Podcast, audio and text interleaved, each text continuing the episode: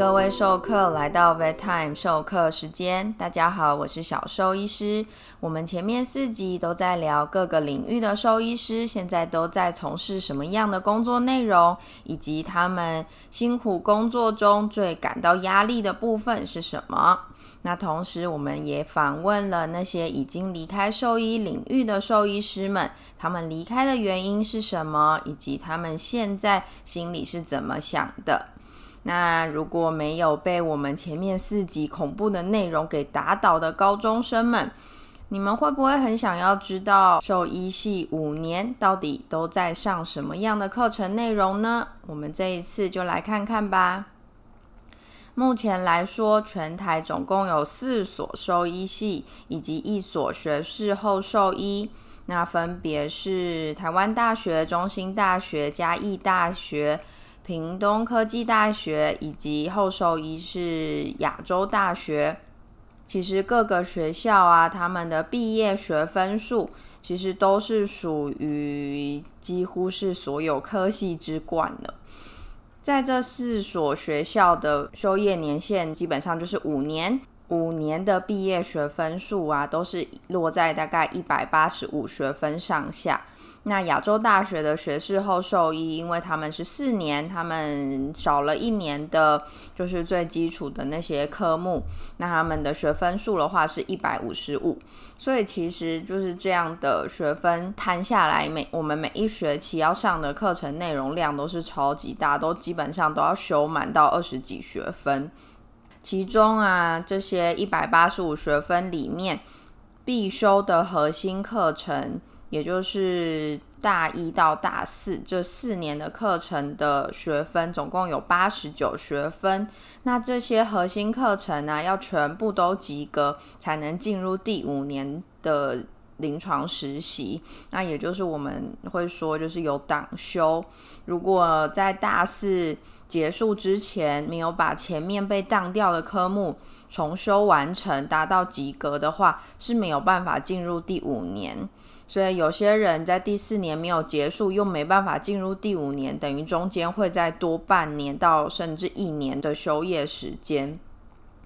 那第五年呢，其实是就是进阶的核心课程，总共会有十四学分。那它包含了是临床讨论、诊疗实习。基本上所有学校的课程内容必修的项目都是大同小异，那比较会有差别的会是一些专业的选修，那就是看学校有没有就是特殊专长的老师会去开那些特殊的选修课程。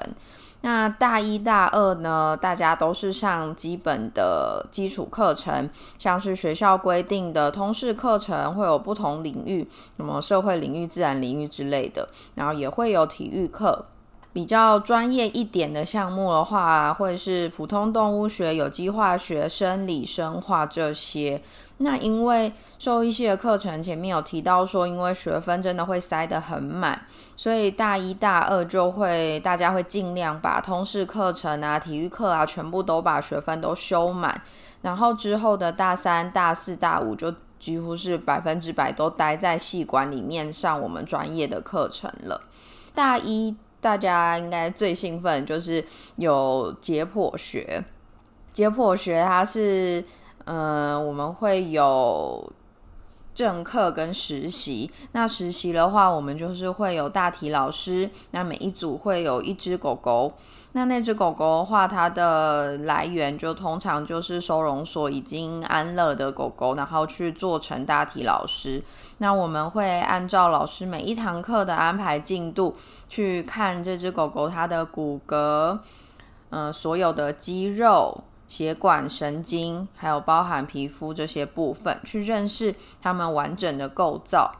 那这是一个很完整一整年的课程。那其实我印象最深刻，是因为其实就是一些很小的肌肉啊，很小的血管，有可能在我们操作过程中，就会不小心在切开的过程中就断掉，然后或者是有可能在在解剖的过程中会。有点血肉模糊，看得很不清楚，所以大家其实都会利用课余的时间，可能下课之后去吃个饭，又回解剖教室继续念书，学会去辨认这些肌肉、血管、神经。所以那时候印象最深刻的就是，基本上大一没有在玩活动时间，没有在上课时间，就是泡在解剖教室。那那堂课就是算是大一里面，嗯，loading 最重的一门课，然后考试也是最难的，因为除了正课的考试之外，实习的考试就是考跑台。跑台就是老师会把一组人放进教室里，然后教室里面就是每张桌子都。排满了我们的大题老师，然后每每一个大题老师身上会有两道题目，然后老师会用小标签把那一块肌肉啊，或是要我们辨认的血管给绑好。我们时间到就会走到嗯自己的大题老师前面，然后开始看那一题是什么，然后写下呃哪块肌肉的名字，或是那个神经血管的名字。然后可能过了，我印象中是是三十秒吗？我其实不是很确定。之后老师。一说坏，然后我们就会赶快移到下一个大题老师前面，然后再写下一道的题的答案。那印象很深刻的，其实不是这个过程，而是我们每一次都会发现啊，每大家因为真的很紧张，然后看着那个题目就会想说：天哪，这是哪个血管？这是哪个神经？大家都会去拉那个标签。然后拉一拉，可能第十个人之后，那个标签就换位置了，所以有可能前面十个人答的是同个答案，是正确答案。然后从十号之后，所有的答案全部都变成别的答案了，然后老师就会很尴尬，完全不知道就是到底是从哪里开始出错的。然后每一次考试都会有相同的问题，这应该是我当时最印象深刻的事情。然后我们大基本上大一就是解剖学算是一个比较印象深刻的课程啦。然后大二的话呢，会是比较像是在打基础的课程，像是细菌学、病毒学、寄生虫学、组织学、免疫学。老实说，这些课程我都没有很喜欢。应该是说，在当时大二的我完全不喜欢这些课程，因为我不知道这些课程是在上什么东西。这些课程就是什么细菌、病毒，我都看不到、摸不到，然后一直在背他们的名字，然后他们的呃致病机制啊，造成的疾病啊，我就什么都不认识。所以那时候我上课基本上都昏昏欲睡，考试我都有过，都没有被当掉。可是那时候上课的时候，我是真心那时候觉得非常无聊，但是我。慢慢到后来大四、大五的课程，就知道哇，这些课程是真的很重要。那那时候很有趣的，就是嗯，因为每一堂课。其实都是有好几位老师同时来上课，所以有可能一堂课，比如说一个细菌学就有四五位老师授课。那一位老师可能上了三四周之后，就会换下一位老师。那换了下一位老师之后呢，前一位老师就会开始要考试。所以大概开学到第二个月开始，我们就开始有大大小小各种考试。所以我记得我那时候。我在翻我 Facebook 的动态的时候，就发现我大概在十二月吧，大概离期末还有一个多月、一两个月的时间，我发了一个动态，说我后面还有十八个考试，我快疯掉了这样子。就那个应该，这个应该是那时候大二，就是觉得哇，我在办活动、在玩活动之余，然后我还要上这些我觉得很无聊的课，然后要考一堆试，所以那时候其实我是个人觉得是有一点痛苦的。接着进入了大三，大三的话也是有很多课程是许多位老师去共同授课。那大三的课程会包含了病理学、药理学，还有他们的实习。我这边要提到，就是兽医系的实习都还蛮硬的，就是除了正课会是二到三小时的课程之外，还会另外搭配的实习，基本上都是三个小时，而且三个小时的实习其实都只有一个学分，也就是说，我们的课表可能真的会是从早早上八点就一路上到可能四五点、五六点，甚至有些课程是晚上七点上到九点之类的。就是时间都会塞得非常满，所以前面说到说我们大一大二就会把学校要求的通识课程全部修满，就是这样的原因。因为假如我们大三之后课程 loading 变重，同时还要再去修大一大二比较轻松那个时候可以修的通识课程的话，其实一来是时间真的会塞不进去，再来就是兽医系馆通常都非常的偏僻，就是离学校的主要的。的建筑都非常的远，所以如果要去上通识课程的话，我记得我大一就是还没有脚踏车的时候，我要去上通识课程，我真的是一下课我就要开始用跑的，然后跑去就是通识课程的教室，我都已经就是上课都还是迟到，就真的非常远。所以我们在大三开始，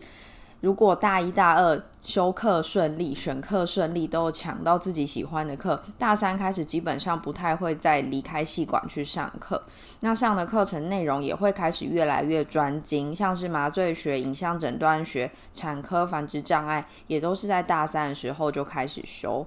那大三课程虽然开始变得专精一些些，但是还是蛮类似大二，算是在基础打底的部分。所以，像是其实很重要的药理学，就是在大三的时候学。那那个时候对我来说也是一件非常痛苦的事，因为我刚刚说我就不喜欢那些看不到、摸不到的东西。那药理学在我还没有进入临床实习的时候，其实也是对我来说啦，就是一个看不到、摸不到的东西。那那几百种、几千种药的名字，它的药理机制，通通都是要背，真的就是要背。就是我没有办法用一些什么。联想啊，或是公式套用，没有那种东西，真的就是你要把它背起来，它怎么使用，药物途径有哪些。所以其实我一直到大五实习结束。然后在准备兽医师国考，重新复习药理学的时候，才有一种豁然开朗的感觉。然后现在我实际在临床看诊啊，使用这些药物，才更知道这些药理学的重要性，然后才会再去回头去看那些就是真的跟字典一样的那种药药学词典，然后去看这些重新复习这些药物的作用。那对于当时只是大三的我来说啦，还有包含我们很多其他的同学，就是那时候对我们来说，这些药学的内容都很不真实，而且有很多药可能是台湾也没有，或者是现在临床上使用的有更新、更普及的药物，所以对当当初大三的学习内容，真的是比较像是在打基础，就很像我说的，就是大二的细菌学、病毒学的那种感觉。那到大四的话，就真的完全进入就是专精的领域，像是猪病学、禽病学、兽医流行病学、小动物内外科，这些都还包含了他们的实习课。然后临床病理学啊、野生动物、大动物、水产、眼科这些，通通都是在大四可以上到。那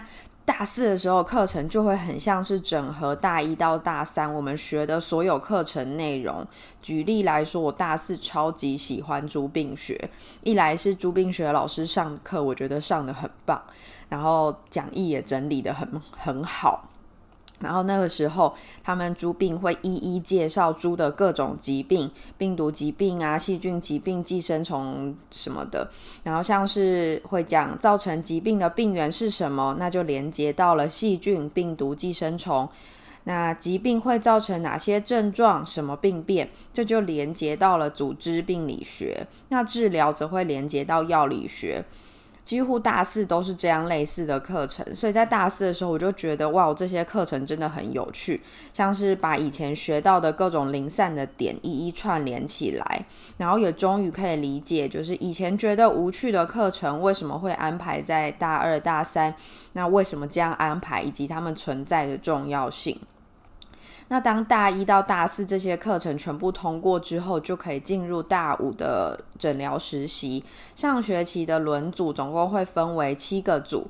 包含了小动物内科、小动物外科、野生动物科、大动物科、禽病科、实验诊断科、病理解剖科。那每个科的话，大约都会待三周左右的时间。对我来说，各个领域都像一个全新的世界，也是第一次实际去看临床兽医师都在做些什么样的事情。所以每一组对我来说都超有趣，都像小冒险一样。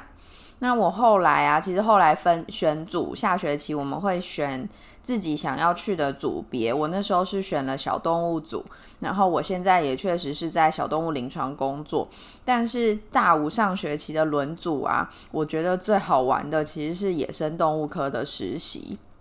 在野生动物课时期其实很累，因为要很早起，我记得五六点就要起床，然后工作量很大，因为要照顾很多动物，而且其实给我们大五实习生照顾的动物，其实大概大概有一半嘛，应该也不到，可是对我们来说已经就是觉得有一点辛苦，因为毕竟对我们来说都是很陌生的工作。那那个时候啊，要很早起去照顾他们，然后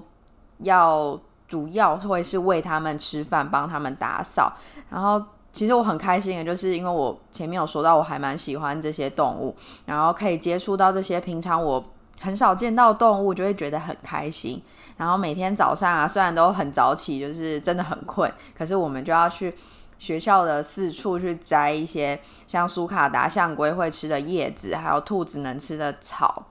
然后每天都必须摘满一整个大的麻布袋。那我们这一组啊，因为是比较后期才轮到野生动物组，所以学校里面的植物都被前面几组采的差不多。我记得戏馆附近有一棵小棵的桑葚，到那个时候几乎是没有叶子，几乎整棵都秃掉，我觉得超过分的。然后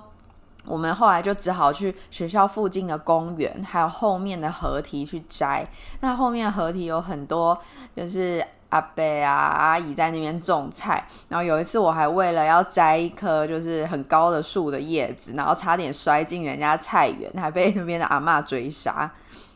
然后记得有一个就是最有趣，我也觉得最恐怖的事情，其实是要就是我们要照顾菱角鸮，那那些菱角鸮它们其实就是翅膀都有缺损，所以没有办法野放之类的，然后。嗯，我们必须固定要帮他们量体重，然后菱角鸮在我们进去放食物的时候啊，就是他们都会冲下来，所以以那时候实习生我们来说，就是觉得超害怕。虽然菱角鸮很小一只。然后要还要帮他们量体重诶，而且他们跟我们说要怎么分辨他们，就是说有一只是断左翅，有一只是右翅有缺损，然后有一只是两边翅膀都有问题。问题是我们这些小菜鸟一进去都先被菱角鸮吓个半死，我们还要去抓它们，然后抓它们算了，我们还要去检查它是左边有翅膀的还是右边的翅膀断掉的，然后还要帮他们量体重，我都快要疯掉了。所以后来其实这个任务是怎么完成，我自己都不记得，我只知道我吓个半死而已。我还有一个蛮印象深刻的任务是喂两只很美的松狮蜥吃饭。松狮蜥其实没有很大只，但是它们真的很美。我记得有一只是很美的橘色，然后一只是淡黄色。那那两只松狮蜥就是它们不会自己吃饭，它们就是厌食。可能也很厌世吧，然后我们就要把它的嘴巴掰开，把食物放进去，然后再让他们把食物吞下去，就是每天要帮他们做这件事情。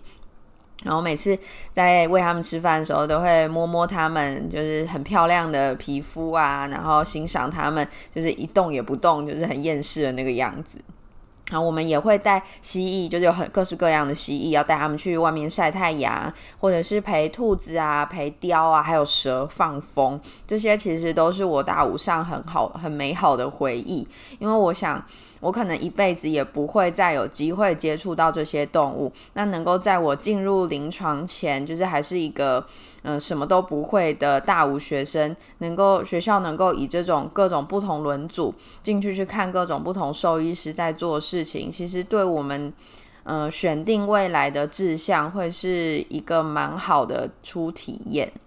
所以其实我一直很喜欢大五整个实习的过程，就是让我去看看。大家到底在做什么，以及我最后我可能会选择往哪一个领域前进，这样子。除此之外，大五实习啊，绝对不是只是让我们在那一组。玩玩看看这么简单，我们每一学期都必须要做一个 case report。那这个这个 case 的话，你可以自己选，但是也要看你的指导的医师或是老师愿不愿意把这个这个病例给你。那所以病例有可能是呃某个猪场的疾病，某个机场的疾病，那也有可能是呃某个牛的疾病啊。当然小动物的话，就是狗狗每一只狗狗或猫咪的疾病这样子。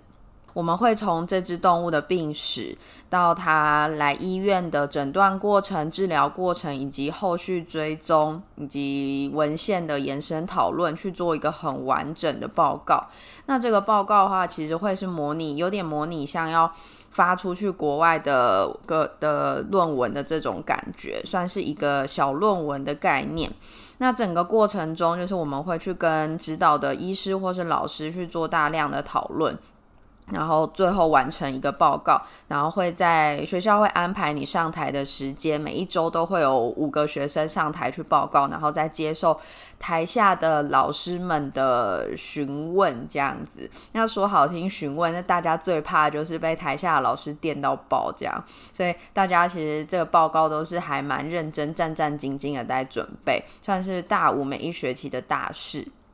那我印象很深刻，是我大五上学期接的是一个眼科的 case，那下学期接了是一个内科兼外科的 case，然后那个 case 其实是有一点难度。那我当初是想说，好，我就要挑战一个，就是有一点困难，我不想要做一些很简单、很快可以结束的 case，就没想到就挑到了一个大魔王。我还印象很深刻，就是那时候元旦放假，但那时候是连假，连假三天还是四天，我就连假四天都在顾我的住院动物。那它是一只很可爱的小博美狗。然后笼子很，因为没有廉价没有住院嘛，所以我就让它住一个很大的笼子，然后我还一起跟它窝在里面睡觉，因为有寒流嘛，所以窝在里面就是好像很温馨很舒服，然后还吓到主治医师。我想我是在经历这个病例之后，就蛮确定自己想要待在小动物临床领域。因为在小动物临床，我可以借由一些线索去发现疾病，再借由这些线索去找到这个疾病的原因，然后甚至是去处理它的疾病的源头。那在这些综合的治疗之下，使动物恢复健康，那这些都是可以让我觉得非常开心、很快乐的事情。除了刚刚提到大五在校内的实习外，其实大三升大四，还有大四升大五，我们都会有在其他地方的实习机会。像大三升大四的话，是全部的学生都会分布到全台湾各地去实习，像是淡水的加速卫生试验所，或者是动物园，包含木栅动物园、新竹的动物园，还有各地的防疫所。只要有兽医师的地方，都可以有实习机会。我想这样的目的就是可以让兽医系的学生知道，他们接下来即将要面对实际在社会上工作，兽医师是处在什么样的环境、什么样的工作内容，其实都是很好的学习机会以及体验。而大四升大五的暑假，我们则是可以选择到国外进行交换实习。那我当初是到日本的麻布大学。那到国外的好处就是，我们可以看看国外他们是怎么做的，像日本他们如何对待他们的狗狗、猫咪，他们的医疗行为跟我们又有什么样的不一样？那他们跟饲主沟通的方式，还有他们国家的嗯风土民情，对于医疗的。接受度以及观念会不会跟台湾有什么不同？这些也都是非常好的经验。所以我觉得，不论是国内、国外、校内、校外，有实际可以实习的机会，大家一定要记得去，因为你能够在真的踏入社会、要负起责任之前，就能够先在那样的环境进行试探，其实都是一件非常好的事情哦。最后，我想说，不论最后大家选择就读什么样的科系，成为哪里的学生，朝着哪个方向前进，记得不要只是当一个学生。有些师长很喜欢对学生说：“做好你们学生的本分，不要搞东搞西，乖乖念书就好。”甚至会阻挡学生举办活动，阻碍学生参与他们认为不适当的活动。像我记得当年太阳花学运是我大四的时候，确实就有师长直接在课堂表示，去一个他就当一个。但我觉得以兽医师来说，念书是一辈子的事，大学五年不需要百分之百把自己跟书本知识绑在一起，毕竟前面十二年大家都已经是百分之两百大人眼中的好学生了。应该把一些时间留给书本之外的世界。趁着这个时间，要想办法认识自己，学着找到让自己在生命中最合适、最舒服的姿势，也学着与别人相处，学着合作沟通，学着在有限资源下获得最大效益，学习如何去寻找资源，甚至是寻求资源，如何为自己的目标跨出下一步，并且做出未来的安排。同时，也学着关心自己的国家，学着关心这个社会，了解自己对于各种议题的看法，尽可能打开自己的心胸与脑袋。大学这段时间要容纳的，不是只是海量的知识，更是学着接受并判断各式各样的资讯，学着相信与学着包容，学习成为一个更完整的人，架构出自己最真实的模样。长大成为自己理想中的大人。那第七单元兽医师在搞什么？我们就在这边结束啦。希望大家借由这五集的内容，可以更知道兽医师这个职业到底在做什么样的事情。也希望能够对于希望自己成为兽医师的高中生们，能够有一些帮助喽。有任何问题都可以到我们脸书搜寻 Vet Time 授课时间留言给我们知道哦。那我们 Vet Time 授课时间每周三准时相见喽。